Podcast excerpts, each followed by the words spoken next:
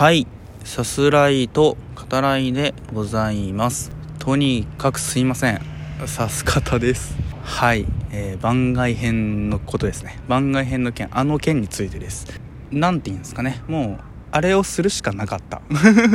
あれをするしかなかった。そんな、えー、気分だったんですね。自分がね。うん。はい。お許しください。ご容赦くださいという、えー、ことでね、えー、今回は河川敷より、えー、雑談会を、えお送りしたいと思います。さっきね公園に行ったんですよ。で公園で収録したいなと思ったんですけどあの、まあ、今日ね日曜日っていうこともあってあのご家族の方がねあのみんなでこう遊びに来てて、うん、とても健全な遊び方ですよね。あのラジオトークをしようっていう、うん、のはあの別に健全じゃないとは全然思わないですけどはいあのとても羨ましいなといいなと思いながらね、えー、その方々の前であり、えー、公園をですね素通りして、えー、川に参りました。でえっとこの後ですねあのご紹介させていただくお便りに、えー、今ねあのこれ配信してる時の、えー、僕のユーザーネームですね、まあ、名前が、えー、ケンケンパなんですよ。ん？ケンケンパ？ケンケンパ。ケンケンパ。こういう時わかんない。どっちも言うのかな？あれケンケンパ？ケンケンパでいいんですよね。何回言うんだろうな。うんまあとにかくケンケンパなわけですよ。あのでその名前はあの公園に行かれたのですかっていうふうに、えー、書いてくださってたんですけどはいあの行こうと思ったんですけどそこでは収録できませんでしたということをここでお伝えしておきます。でえっとケンケンパーもそうなんですけどあの僕、まあ、名前ね結構そのラジオトーク内、まあ、これ Spotify、Apple Podcast と連動というかねそっちでもこう出してるんでそっちにも反映されるんですけどその名前コロコロ変わるんですよ。で、まあ、好きでやってるんだけどその名前はねあのまあ気分ではあるんですよ基本的にはね。でなんだけど多いのはその五感が可愛いなって思うもの、うん、でケンケンパもえっとその実際の行為ですよね。行為としてのケンケンパが好きなわけではなくてなんかケンケンパってなんかなんていうの？他の単語で聞かない語感があるというかなんかそんな感じがしてかつそのまあパが入ってるっていうのもあるのかな。でもケンケンも可愛いですよね。うん。なんか可愛いなと思ってケンケンパにして前はねあの煮っころがしとかそういう時もあったんですけどその煮っころがしだったらその実際のものですよね。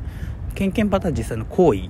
それ自体じゃなくてでも何ていうのか自分の記憶うんこう刻まれてるのは実際のものであったり行為であったりするんだけどよくよくその名前だけ引き抜いてみたら可愛くないみたいな。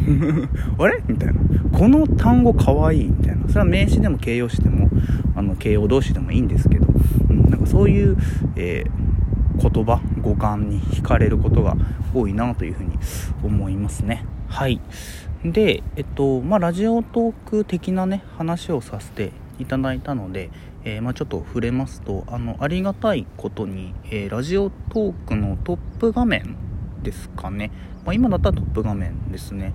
あのおすすめトークっていう欄があってそこにあのさすらいと語らいの、えー、前々回そのシャープ単位でいくと、えー、前々回にあたる映画パンフレットですね、えー、第1位が決まりましたよと、えー、フレンチディスパッチですっていう そういう話をさせていただいた回があるんですけどその回がそのどういう言い方が正しいんですかね？その基準がわからないのであのそこに表示される、うん、その選んでいただいたなのかそのどう言っていいのか分かんないですけど、まあ、とにかくそこに表示されててはいあのびっくりしましたね。うんでもあの嬉しかったですやっぱり。でおすすめトークはその密かにあそこにこう指す方たらいいなっていうのは思ってたんですよっていうのはやっぱりその収録メインで僕はやらせてもらっているのでその一つの目標というか、まあ、あったらいいなっていうことですよね。うん、であのおすすめトークに、えー載せてもらえたらいいなとは思ってたんですけどでもやっぱいい収録もねたくさんありますしその単純に数がね 多いのでその中でって考えるとねなかなかまあ難しいよねっていう、うん、そういう気持ちもあってはい。なのでまあすごい嬉しかったですね。うん。なんかやってみるもんだなみたいな そういうね気持ちにも、えー、なったんですけどただあのもしねあそこ欄ですよね。その選ばれるとして選ぶ基準があの室内収録だったらどうしようっていうのはちょっと思いました。あのたまたまあの回っていうのは室内で撮らせていただいたんでそのねあの良しとするトークですよね。良しとするトークの基準の一つが、えー、室内からっていう環境音を使う収録ってのはどうかなみたいなね。そういうところがあった場合、えー、指す方ですね。今後まあないなと、うん、もうもうないなっていうね、うん、そうでしょうね、うん、はい。でまあ話変わりますけど。えっとそういえばあの2月に入りましたね。うん。寒さもやっぱ増してる印象があります。で映画なんですけど。2月のねあのやっぱ見たい映画あの多くねこ公開を控えているまあもうされてるものもありますね、えー、ゴーストバスターズのね新作が公開されたりとかあと大怪獣の後始末っていうね、えー、日本映画ですね。松竹の、えー、自信作っていう感じがしますけどドラマのね、えー、時効警察などで知られる三木聡監督ですね。うんどうなってるんだろう。三木さんで特撮でうんでまあコメディ要素も当然あるでしょうしうんあの楽しみですね。また見てないんですけど、うん、ぜひぜひ、えー、見させていただきたいなと思っております。でまあ見たらですねまた指す方の方でお話しします。であと、えー、公開控えてる作品ですね、えー、やっぱりねなんといってもスピルバーグ新作ですよね。ウエストサイドストーリー。もうあれはなんだ？予告編からしてもたまらないものがある。あの昨年末ですね、うん、あれもコロナで伸びちゃったのかな？うん。だと思うんですけど。予告編自体はねもう見ることがねだいぶ前から、えー、できてましたけどもうなんだろう？もう絶品ですよね。うん。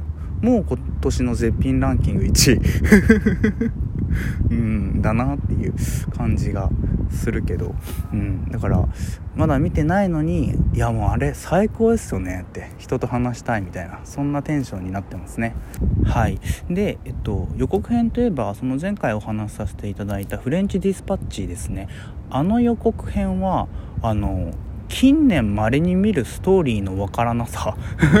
でこれは予告編の作り方がダメっていうのでは決してなくてその、難しかったんだと思うんですよね。あの作る人もストーリーなんとなくでも伝えるっていうのは多分頭にね絶対あるはずなんで、うん、あのその中でその素材を、え、本編からどう作るかっていうのですごいあの難産だったんだろうなっていう感じはしますけど。